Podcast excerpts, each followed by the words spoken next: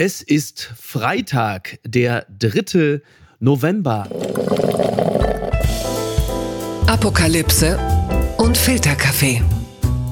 Die frisch gebrühten Schlagzeilen des Tages.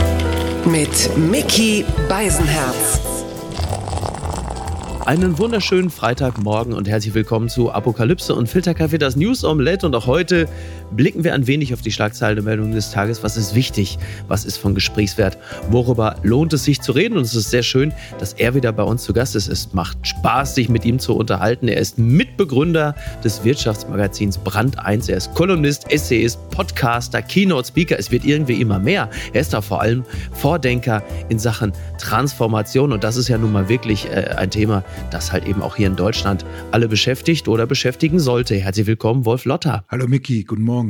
Äh, Transformation, das ist vielleicht nicht die direkt richtige Überschrift für das, was gerade so äh, in Europa los ist, nämlich am Himmel. Äh, es gibt ein Sturmtief in der ganzen Welt und vor allen Dingen in Europa. Da heißt es Kieran, also international das Orkantief. In Deutschland wiederum hat es den Namen Emir. Das fand ich interessant. Äh, also das ist neben dem von Katar noch ein weiterer Emir, der uns gerade Probleme bereitet. Ähm, ich glaube, man kann ja Namen kaufen oder so, ne? Aber Emir ist natürlich in dieser Weltlage, äh, man weiß gar nicht mehr, ist das Wetterbericht oder politischer Kommentar? Ja, also Emir ist sensationell. Das finde ich einen ganz wunderbaren Begriff. Äh, und ist natürlich auch ein Transformationsbegriff. Heißt ja Verwandlung. Und ich meine, ah, wenn so ein Emir so. oder ein Orkan drüber geht, dann ist was verwandelt. Ne? Davon kann man ausgehen. Sehr gut. Der Mann ist vom Fach. Wir kommen hierzu. Das hat mich überrascht. Mit Hilfe von KI. Letzter Song der Beatles erscheint 53 Jahre nach ihrer Trennung. Das berichtet der Stern. Ja, gestern um 15 Uhr war es soweit. Der sogenannte finale Song, der Fab Four, äh, ist erschienen. Ähm, der ist bereits in den 70er Jahren geschrieben worden. Er stammt von John Lennon. Der Song heißt Now and Then und er ist mit Hilfe von künstlicher Intelligenz bearbeitet und ergänzt worden, wie die beiden letzten lebenden früheren Bandmitglieder Paul McCartney McCartney und Ringo Starr vor einer Woche mitgeteilt hatten. Beide zeigten sich sehr bewegt. Die Beatles hatten im April 1970 ihre Trennung bekannt gegeben. Also, das ist halt so, ne? Wenn man äh, einen neuen Song hören will von einer Band, die sich Anfang der 60er gegründet hat, dann muss man schon KI bemüßigen oder man geht einfach in den Laden und sagt, ich hätte gerne das neue Album von den Stones. Das geht natürlich genau. auch. ich habe mir das äh, angesehen und bin ja. da ein bisschen überrascht, dass das alles immer so ein Wunder ist. Im Grunde genommen hat das John Lennon, wenn ich das verstanden habe, mit einem Ghetto-Blaster aufgenommen und ich bin ja ein Kind der 70er Jahre und da klang alles mit Verlaubt scheiße, was du so aufgenommen hast. Ja, Lo-Fi, ne? Halt. Genau, genau. Ja. Und man konnte das nicht hören. Jetzt haben sie die Stimme und das Klavier separiert und so. Und ich meine, die Jungs haben die Kassette ja auch schon seit 40 Jahren, wenn es alles stimmt. Und dann denke ich mir, ist das so eine Wahnsinnssensation? Wir machen jeden Tag Bilder, Selfies mit KI und die werden so wie früher mit Spiegelreflexkamera. Es ist nicht wahnsinnig kreativ. Und ich glaube, viele Leute glauben, dass das sozusagen das Meisterwerk äh, schlechthin sein muss. Nee, John Lennon hat es geschrieben, ist sicher ein Meisterwerk, ist sicher was Tolles, aber es wird nichts Umwerfendes sein, was sozusagen jetzt aus der künstlichen Intelligenz kommt. Das glaube ich nicht. Ich weiß ja nicht, ob du den Song schon gehört hast.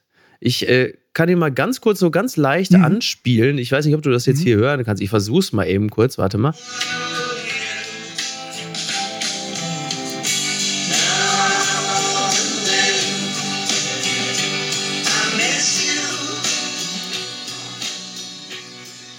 Ja, ist halt. Ja ich sag's mal so, ne, wenn ich äh, neue Sachen von den Beatles hören will, dann hole ich mir das neue Oasis-Album. Also ja, genau. das ist, äh, äh ist, ja, ist ja alles gut. Nein, ist ja in Ordnung, ne? Also ist ja, ja auch, also ist ja nicht schlecht.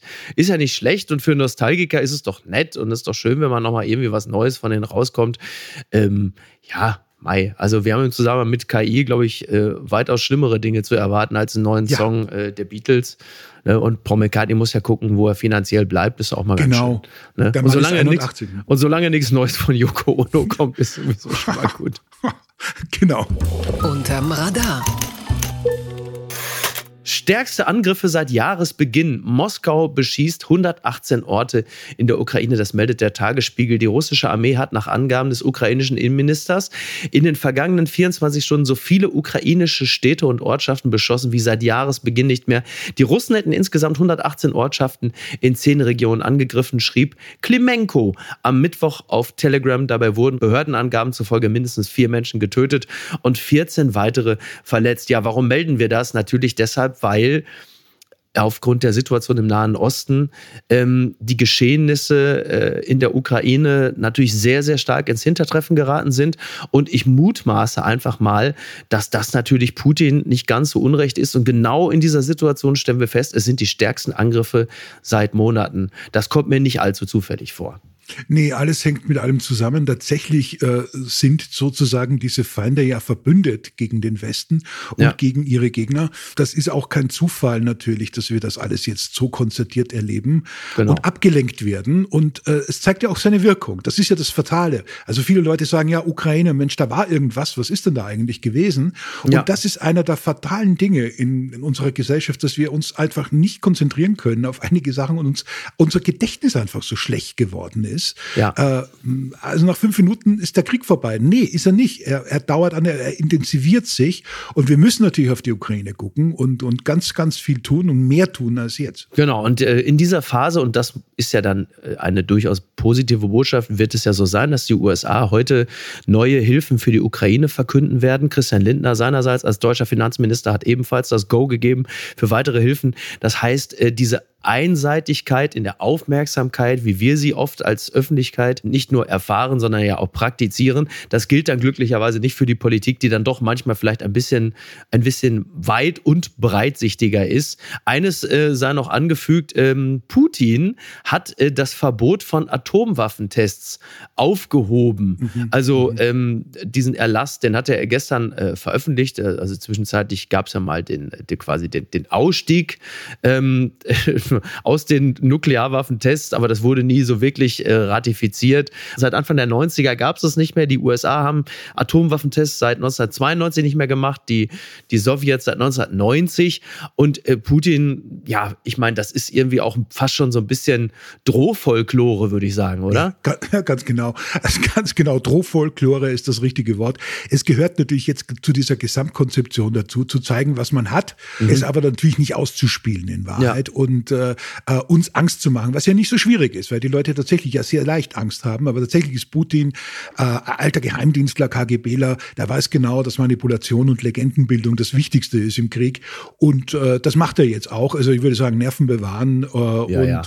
Äh, fertig. Ja, total. Nerven bewahren und fertig. Ich merke ja äh, einen Effekt, und den hast du vielleicht möglicherweise an dir selber auch festgestellt, dass gerade im Zusammenhang mit dem Thema äh, Atomwaffen, Atomwaffentest, Atombombe, es gibt äh, meines Erachtens sogar so eine gewisse Atombombenanödung. Also das, was, was im letzten Jahr ja noch so, wenn dann hieß es irgendwann, um Gottes Willen, also da hat man natürlich die ganzen Talkshows mit voll gemacht. Was ist die rote Linie? Wann drückt er auf den roten Knopf?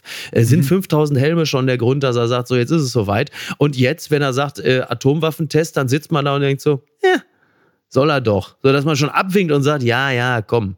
Ne? Ja, Leute haben mehr Angst, dass ein Windrad irgendwo umfällt, wenn Emir über uns kommt, als das. Ja, also es ist im Prinzip ist wurscht. Ne? Ja. Also, äh, weil man es ihm auch nicht abnimmt. Das ist gut so. Die Schlagzeile des Tages. Israel meldet Umzingelung von Gaza-Stadt. Das berichtet NTV. Die israelische Armee hat nach eigenen Angaben Gaza-Stadt umzingelt. Zitat, die Umzingelung der Gaza-Stadt sei erfolgt. Das erklärte ein Militärsprecher. Israel hatte in den vergangenen Tagen seine Angriffe auf den Gazastreifen verstärkt. Zudem meldete die Armee im Tagesverlauf mehr als 130 Terroristen eliminiert zu haben. Ob diese getötet wurden, war zunächst unklar. Ja, das ist die Situation, äh, in der wir uns gerade befinden. Die Rhetorik, die wir mitunter erleben, hat zum Beispiel Dinge zu bieten wie die sogenannten Nadelstiche die aber faktisch nichts anderes sind als Panzer. Das darf man auch nicht vergessen. Also wir erleben da natürlich eine, eine unglaubliche Zerstörung und dürfen annehmen, wahrscheinlich auch durch Nachrichten und seriöse Nachrichten gedeckt, dass neben den 130 getöteten Terroristen natürlich sehr, sehr viele Menschen ebenfalls ums Leben oder zu Schaden gekommen sind. Und äh, man ist sich auch in den USA uneinig über das Thema Waffenruhe. Das Pentagon zum Beispiel widerspricht beiden und sagen, da halten wir nichts von. Aber das ist die Situation, die wir, die wir gerade haben. Dieses ja, dieses immer größer werdende Grau, wenn es darum geht, ähm, was ist verhältnismäßig, äh, was ist die reine Selbstverteidigung. Ähm, es ist auch so, dass ähm, auch zum Beispiel NTV Begriffe benutzt wie äh, Vergeltungsfeldzug für das Massaker der Hamas. Das hat natürlich einen gewissen Spin, würde ich sagen. Da bist du sehr schnell in dem Bereich Rache, denn wir reden ja doch auch, auch sehr häufig und glaube ich auch oft zu Recht davon, dass es Israel natürlich vor allen Dingen auch darum geht, den Staat Israel zu schützen und deshalb die Hamas auszuschalten. Aber das geht natürlich nie ohne die vielen, vielen Opfer. Pest und Cholera im Wortsinn ganz ernst gemeint. Das Ding ist ja, der Nahostkonflikt ist uralt, es bricht immer wieder rauf, es ist eskaliert wieder seit, seit äh, nicht erst seit dem 11.9. Äh, und jetzt ist ein Höhepunkt da und die Frage ist, was machst du? Es gibt nämlich mhm. Leute, die sagen, du züchtest die nächste Generation von Terroristen, wenn ja. du jetzt weitermachst. Äh, umgekehrt kann man auch wieder sagen, wenn du nicht weitermachst, züchtest du auch die nächste Generation von Terroristen. Ja. Also der Konflikt ist so intensiv und so polarisiert, dass du eigentlich im Grunde genommen, wenn du deine Haut schützen musst, äh, immer weitermachen musst musst. Und das ist mhm. das Fatale an diesem Konflikt. Ja. ja? ja. Äh, und das gilt für beide Seiten. Und äh, äh, wer, wer behauptet, er hat hier eine Lösung, der äh, quatscht einfach. Würde ja, ich absolut. Sagen. Absolut. Ja? Also, also wichtig und entscheidend ist, dass die Zivilbevölkerung so wenig Schaden wie möglich nimmt, was jetzt natürlich jetzt äh, äh leicht gesagt ist hier im Trockenen. Ja. Aber das ist das Entscheidende und darauf muss man hinarbeiten und dass die eigentlichen äh, Terroristen sozusagen gekriegt werden, das ist, das ist der Punkt, um den es hier geht. Und da muss man, glaube ich, auch sehr konsequent sein. Aber du kannst halt eben die Zivilbevölkerung ja gar nicht in dem Sinne äh, schützen, denn genau. das sind äh, immer noch so 1,1 Millionen äh, Palästinenser, Palästinenserinnen. Ähm, es gibt einen sehr, sehr guten äh, Artikel bei CNN von einem äh, Uni-Professor namens äh, Robert A. Pape. Er ist ein Professor für Politikwissenschaften und er ist an der Universität von Chicago und da geht es halt eben auch um, um Sicherheitspolitik. Und er hat den ganzen Artikel überschrieben mit There's a smarter way to eliminate mhm. Hamas.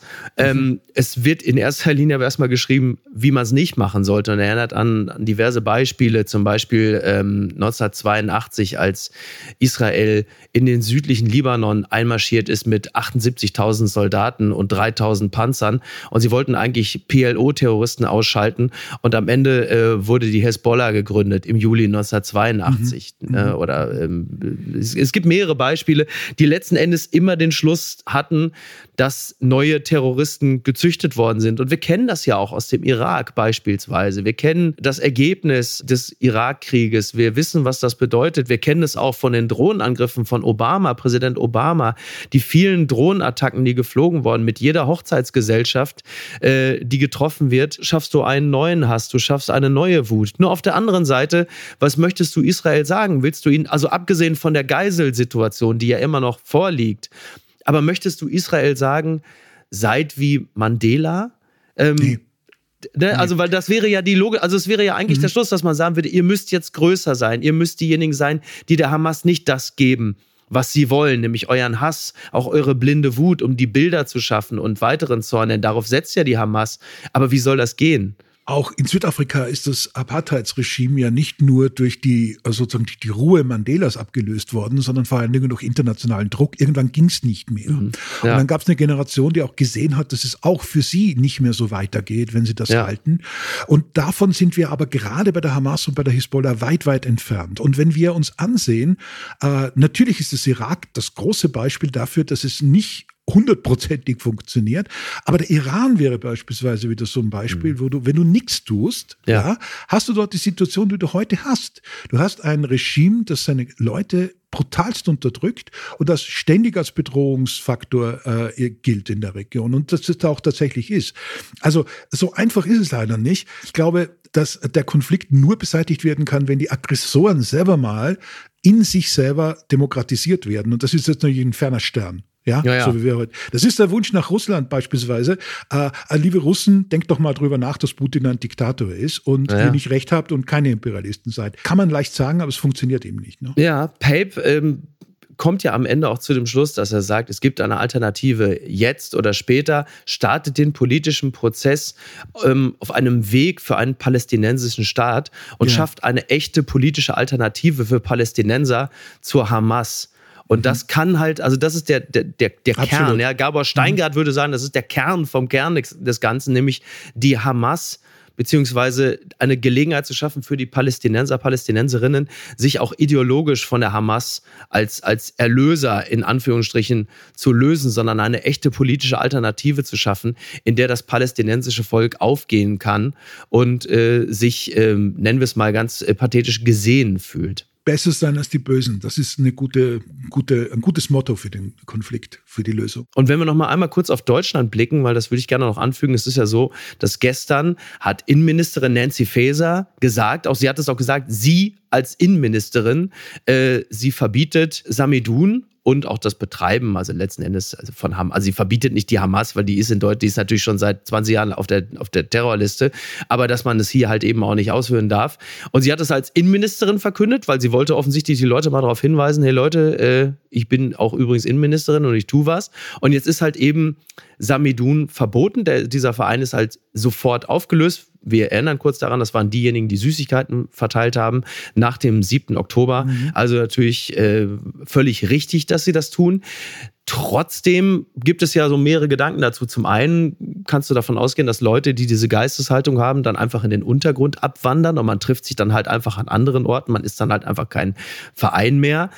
Was ich aber viel ähm, wichtiger finde, ist, dass wir einen viel größeren Player äh, ins Auge nehmen in Deutschland. Und das ist natürlich DITIB, also der türkische Ja. Moscheeverband, der Genau. halt eben auch in ganz vielen Ländern für den islamischen Religionsunterricht zuständig ist. Und das sage ich natürlich deshalb, denn DITIB ist ja direkt Erdogan unterstellt. Also das ist ja, äh, das steht ja unter Kontrolle der Dianet, also des staatlichen Präsidiums für religiöse Angelegenheiten der Türkei. Und wenn wir noch mal kurz in, in Erinnerung rufen, wie Erdogan über die Hamas denkt. Ja. Und es sind ja immerhin ungefähr 70 Prozent. Die DITIB hat 70 Prozent unter ihrer Kontrolle. Also wenn du dir vorstellst, du hast den islamischen Religionsunterricht und da wird dann halt eben mal kurz das Existenzrecht Israel äh, in Zweifel gezogen und andere Dinge gepredigt, die halt ungefähr intellektuell und kulturell auf der Linie von Erdogan sind. Äh, das ist in meinen Augen noch vielleicht ein bisschen wichtiger als Samidun zu verbieten. Absolut. Ich glaube zwar auch nicht, dass es nur ein symbolischer Akt ist. Ich war da sehr Ja. begeistert von Nancy Faeser und auch von Olaf Scholz übrigens, der Ja. ja. Ja, ein bisschen im Schatten steht. Das war eine mutige und richtige Entscheidung.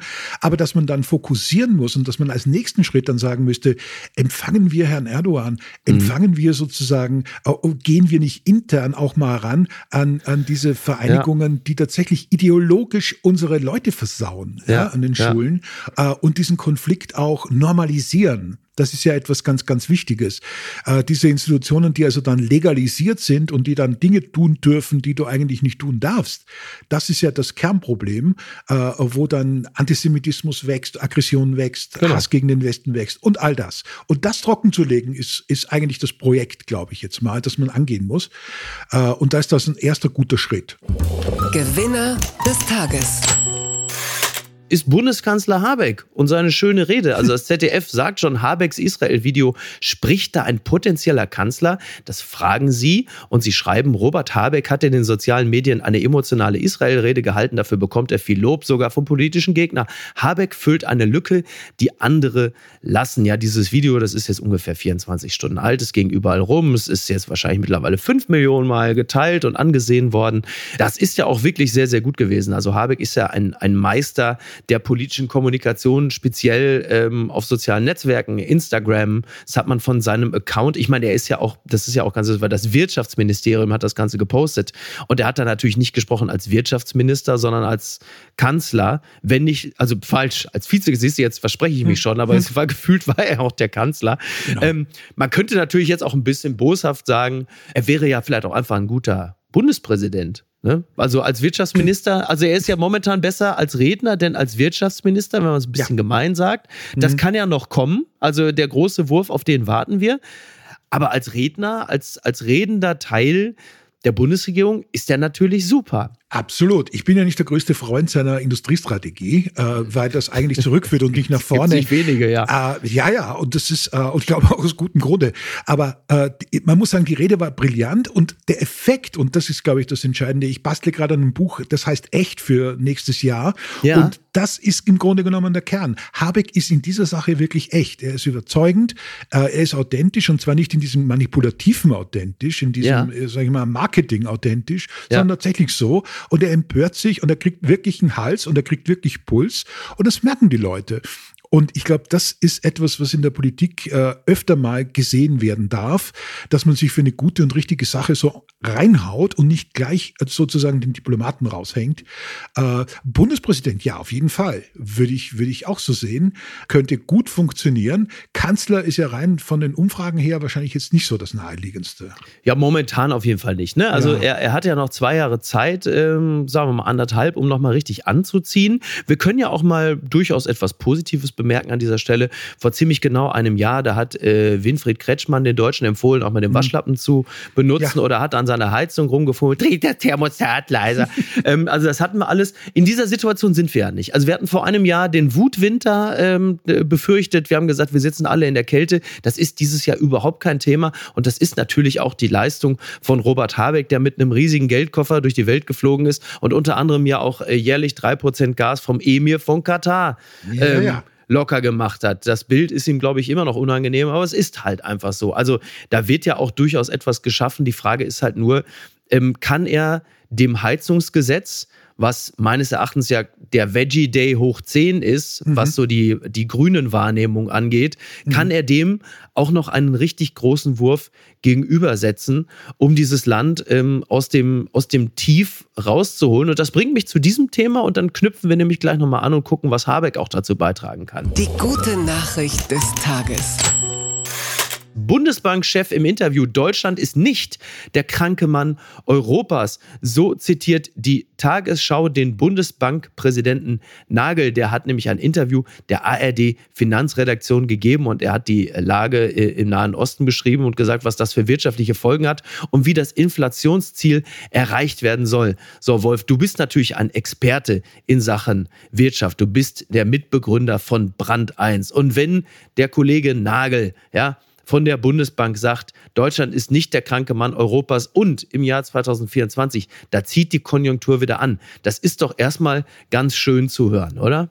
Ja, und er hat ja auch nicht Unrecht. Also dieses ständige, wir sind das dümmste, doofste, letzte Land der Welt, ist natürlich auch Quatsch. Mhm. Äh, es ist nach wie vor die, die wirtschaftliche Leitnation äh, in Europa, in der EU. Äh, man muss, glaube ich, nur ein bisschen besser fokussieren, was wir sein wollen und was wir eigentlich sind. Ja, ja das ist, ist ja das Problem. Das ist ja, doch die Frage, ne? Ja, na, nicht mehr diese fleißigen Bienchen, die wir mal waren und, und, und wo man so insgesamt immer gesagt hat, ja, schönes Fließband, ne, schön bei Daimler arbeiten und so ja. oder bei Volkswagen. Das, glaube ich, ist wirklich vorbei und deshalb sind ja diese Industriestrategien so ein Quatsch. Also man müsste sich auf das konzentrieren, was tatsächlich wichtig ist und das ist Wissensarbeit, das ist innovative Arbeit, Patente. Da waren wir ja schon mal stark. Aber die sind doch gut. alle weg. Also die sind die ganzen Leute, man hat das Gefühl, also sind ja nicht nur die Patente weg, weil dann im Zweifel hat man sie nach China verhökert oder so, genau. sondern man hat ja das Gefühl, die ganzen schlauen Leute sind weg. Naja, also dieses nach China verhökern war ja dieser Hochmut zu glauben, man ist sozusagen Kolonialisten-Hochmut, ganz typischer. Mhm. Die sind sowieso zu doof dazu, den kannst du alles erzählen, die verstehen das nicht. Ne? Die Chinesen. Also, ja, ja, genau. Das hat sich ja nun wirklich als Fehlschluss erwiesen. ja, ja, ja, aber wissen auch noch nicht alle. Mhm. Und jetzt kommt sozusagen die nächste Stufe, dass man sagt, wir haben gute Programmierer, Informatiker verloren, die sind natürlich überall anderes hingegangen. Silicon ja. Valley ist natürlich ein bisschen netter wie Stuttgart, wenn ich das mal so ungeschützt sagen darf. Also ich war vor kurzem in Stuttgart, ich kann das bestätigen. Ja, es ist, es ist schwierig. Ne? Und dann hat man sozusagen insgesamt so eine Situation, wo man mal anfangen müsste, diese Leute wertzuschätzen. Und das geschieht aber nicht. Und ich glaube, wenn man immer nur darüber redet, wie toll es ist, wenn man regelmäßig um neun, zwischen neun und fünf arbeiten geht und alles schön zurück ins Büro und kein Homeoffice und so,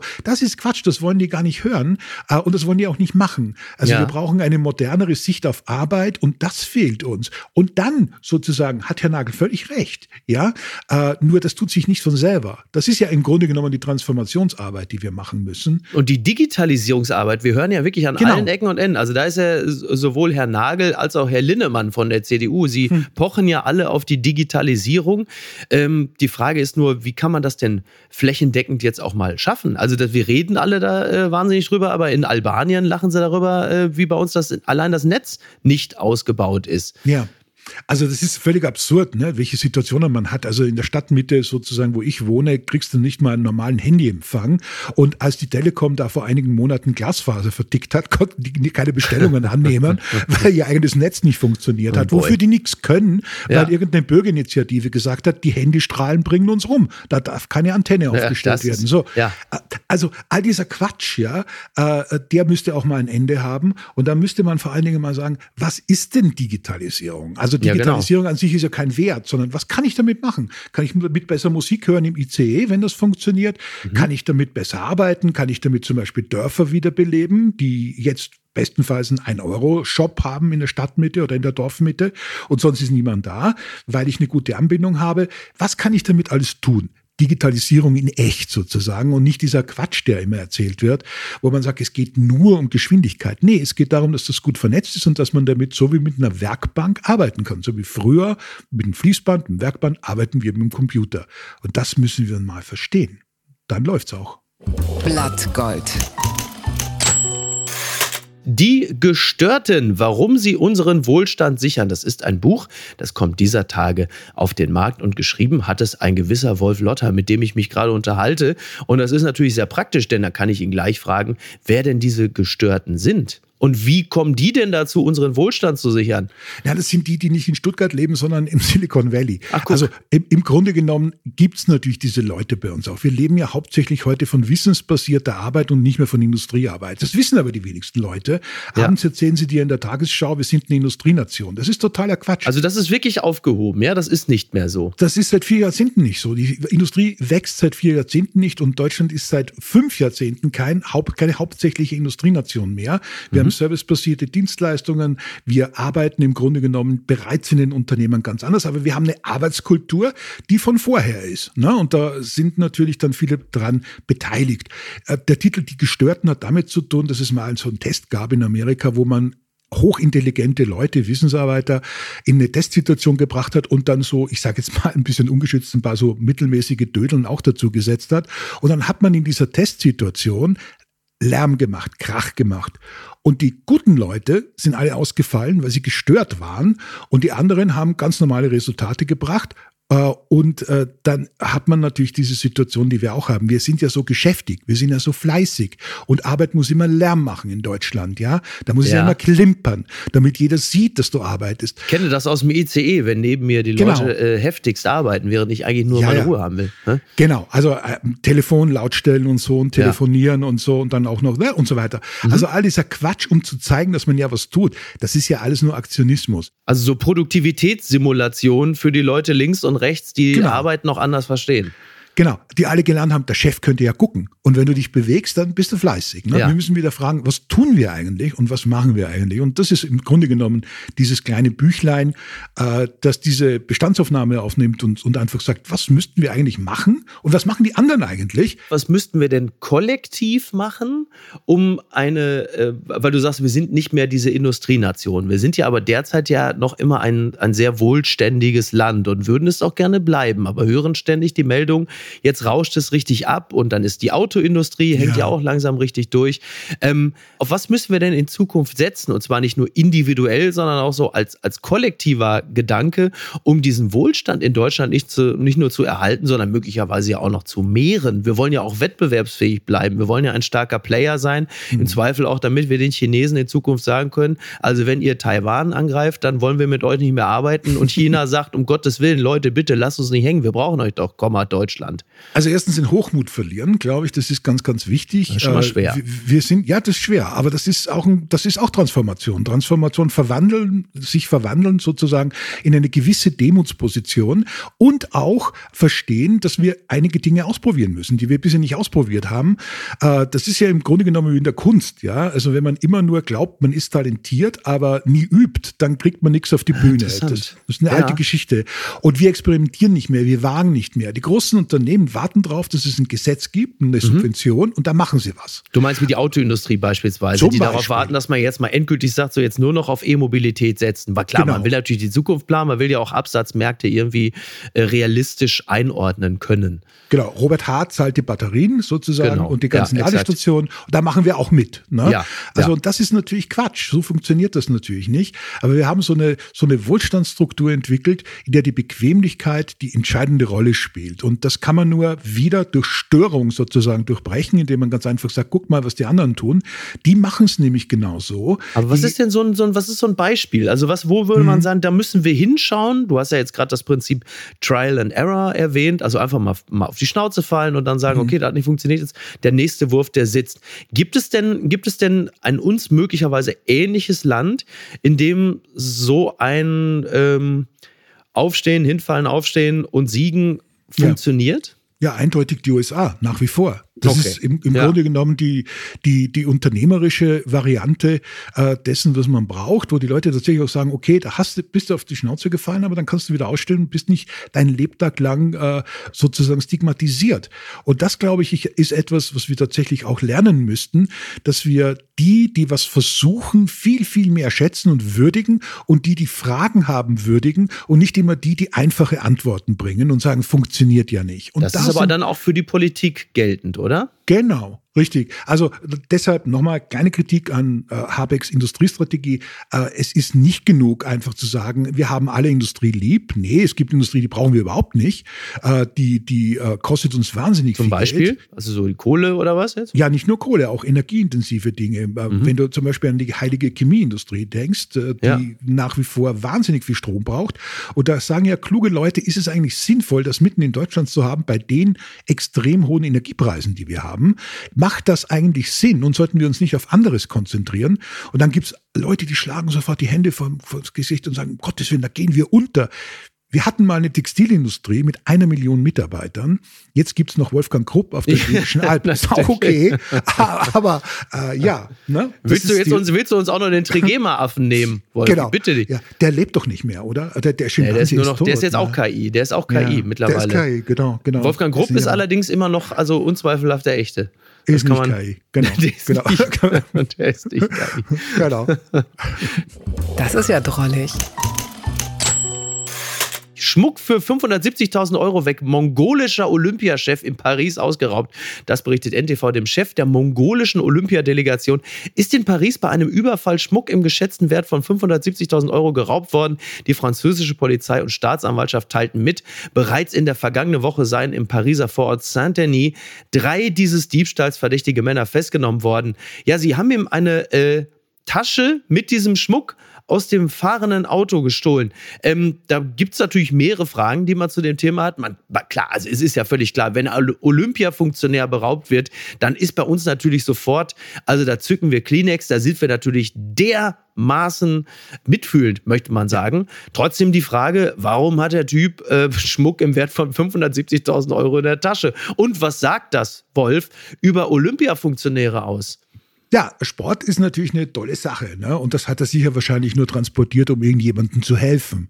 Denke ich ich, ich habe mir allerdings die Frage gestellt, was einen dazu bringt, einen Mongolen zu überfallen, um ganz offen zu sein. Weil das ist natürlich auch so eine Geschichte. Ich denke da immer natürlich an, an Genghis Khan und, und, und alles Mögliche. Und das ja. kann sehr, sehr eng werden für die Typen, die das gemacht haben. Möglicherweise waren das aber auch Freunde oder vielleicht äh, hat ein Jugendclub was antizipiert, dringend was gebraucht.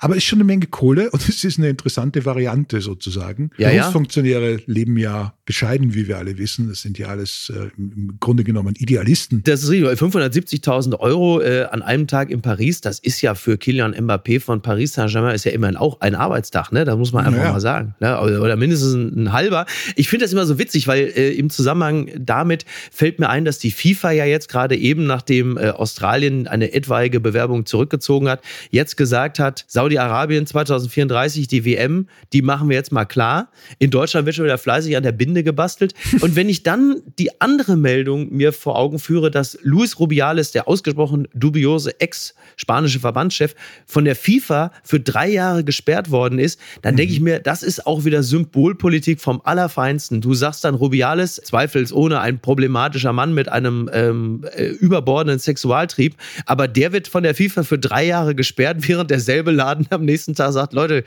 also 2034 Saudi-Arabien, bis auf Drogendealer, Homosexuelle, Frauen sind aber auch alle mit gemeint. Es ist wirklich, es ist der helle Wahnsinn, wirklich.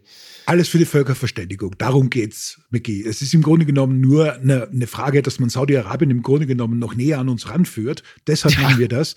Deshalb wird das gemacht. Alles andere ist echt eine Unterstellung, muss ich jetzt mal sagen. Ganz weit vorne. 4,39 von 5 Sternen. Das ist der beste Film von Sylvester Stallone laut den deutschen Zuschauern. Filmstarts, die Seite hat sich äh, Sylvester Stallone vorgenommen und haben die besten Filme mit Sylvester Stallone gerankt. Das Publikum von filmstarts.de. Auf Platz 1 ist äh, Rocky, auf Platz 2 ist Rambo, auf Platz 10 Copland, also in diesem Ranking in den Top 10 der schlechteste, ein hervorragender Film, ja. äh, einer der besten. Äh, Sylvester Stallone ist da relativ knapp sogar am Oscar vorbeigeschrammt. Ich weiß gar nicht, ob er nominiert war, aber viele haben gesagt, er dafür hätte einen bekommen sollen. Ähm, ich erwähne das Ganze deshalb, denn am heutigen Freitag, da gibt es bei Netflix eine Doku mit dem ganz einfachen Namen Sly. Und ähm, das ist ja kein Riesengeheimnis. Ich bin ein sehr, sehr, sehr großer Sylvester Stallone-Fan. Und äh, die Frage an dich, Wolf, ich weiß, du bist äh, in erster Linie natürlich ein Geistesmensch, aber trotzdem ähm, die Frage an dich, hat der Mensch Sylvester Stallone für dich irgendeine Bedeutung? Aber auf jeden Fall. Ich kann mich erinnern, dass er irgendwann mal etwas angeklebt hat an ein Kunstwerk, äh, wo das ja. runtergefallen ist. Und, und, ja. und, und, das fand ich einfach so klasse, ja. äh, weil er sagt, ich habe ein Schweinegeld dafür bezahlt, dann fällt das runter und der Künstler erklärt mir dann, das ist eigentlich so vorgesehen. Nee. Fantastisch, äh, ne? Oh, oh ja, finde find ich großartig. Ein Mann der Tat. Ich finde Stallone äh, super, auch wenn ich sozusagen aufgrund meines, meines, äh, meiner Sozialisierung natürlich eher ein Arnie Schwarzenegger-Mann bin. Natürlich, als Österreicher, klar. Ja, und bin ja auch in der Nähe von, von äh, Schwarzeneggers Heimathaus war ich ja immer bei meiner Tante, die in war Tal? ja Nachbar. In Tal bei Graz, genau. Wirklich, ich, wunderschön. Ich hab, ja, genau. Ich habe das vor kurzem wieder besucht und da heißt ja, jede Ecke heißt äh, nach Schwarzenegger. Also ich will jetzt nicht von, von Stallone zu Schwarzenegger umsehen. Es gibt nur mehr Schwarzenegger Straßen und Stra mhm. Schwarzenegger äh, Restaurants und Plätze. Aber das ist eine unglaublich entzückende Ecke und unglaublich angenehme Leute. Ja. Äh, und äh, ich finde, ich finde, ich, ich liebe, ich liebe Leute, die erdig sind, die cool sind, die, die auch unterhalten und die gleichzeitig aber auch diesen Approach haben, so wie Stallone und sagt, ich klebe das jetzt an. Außerdem ja. finde ich ihn wirklich ein großartiger Schauspieler. Also, finde ich auch. Ich liebe ihn auch. sehr. Ja, ich, ich liebe ihn auch sehr. Ich liebe ihn auch für seinen Humor. Ich finde, das, äh, das kann man jetzt auch in der sehr, sehr guten Serie Tulsa King nochmal sehen, äh, dass er auch sehr humorvoll ist und er ist ja auch ein sehr guter Drehbuchautor. Also der ist da hat er natürlich auch maßgeblichen Anteil selber daran, dass er heftigst unterschätzt worden ist, weil er mit Ende der 70er ja nicht den äh, De Niro, Harvey Keitel äh, Weg genommen hat, sondern mhm. er hat da natürlich ganz klar auf das Action-Genre gesetzt ab Anfang der 80er und ist dann zu einem der größten Action-Stars, der sich ja eigentlich mit Schwarzenegger pausenlos duelliert hat, geworden. Darüber hat er natürlich ein bisschen das, das Schauspiel und das Feinsinnige verloren, ähm, was jetzt im Spätwerk immer mal wieder aufblitzt. Ich, äh, ich liebe ihn sehr sehr und ich muss sagen, also auch da wieder, äh, dass der Mann bereits 77 Jahre alt ist. Ähm, das äh, setzt mir in gewisser Hinsicht ein wenig zu, weil äh, es ist natürlich nicht so schön, äh, diese ewig jungen, dynamischen, muskulösen Leute altern zu sehen, wie man in der Schwarzenegger-Doku das auch durchaus sehen konnte. Ja. Aber ähm, wie sagte ähm, der großartige Michael Caine, älter werden ist fantastisch wenn man sich die Alternative ja. vor Augen führt. Und ich glaube. Sensationell. Sensationell. Oder? Ja, ganz großartig, ja. ja. Auch ich trete morgens immer wieder vor den Spiegel und äh, trete jetzt auch langsam in die Lebensphase ein, wo ich mir zumindest mal langsam Gedanken darüber äh, machen muss. Ich glaube, ich werde heute nochmal Hajo Schumacher äh, nochmal anschreiben, werde ihn mal fragen, ob er mir jetzt nochmal die Nummer von seinem Urologen gibt. Also wir sind jetzt, wir sind jetzt. Schöne Grüße. Jetzt genau, ja, schöne Grüße. Wir sind jetzt genau in, in dieser Lebensphase angekommen. Mir bleibt zum Schluss Schluss eigentlich nur zwei Dinge zu sagen. Äh, zum einen, lieber Wolf, ich danke dir ganz herzlich. Es ist mal sehr, sehr schön, mit dir zu sprechen. Würde mich freuen, wenn wir das bei Zeiten wieder tun würden. allen anderen kann ich nur sagen, im äh, aktuellen politischen, kulturellen äh, und sonst wie aufgeladenen Diskurs, bitte, bitte äh, denkt an den Perspektivwechsel und blickt, auch wenn es schwerfallen mag, mit ein bisschen Milde aufeinander. Äh, wir müssen alle noch gemeinsam durch diesen Winter kommen. Das wird noch eine ganze lange Zeit. Also, schönes Wochenende. Wolf, schönes Wochenende. Dir auch. Danke. Mach's gut. Tschüss. Apokalypse und Filterkaffee ist eine Studio Womans Produktion mit freundlicher Unterstützung der Florida Entertainment. Redaktion Niki Hassanier. Produktion Hannah Marahiel. Executive Producer Tobias Baukage. Ton und Schnitt Lara Schneider. Neue Episoden gibt es täglich. Überall, wo es Podcasts gibt.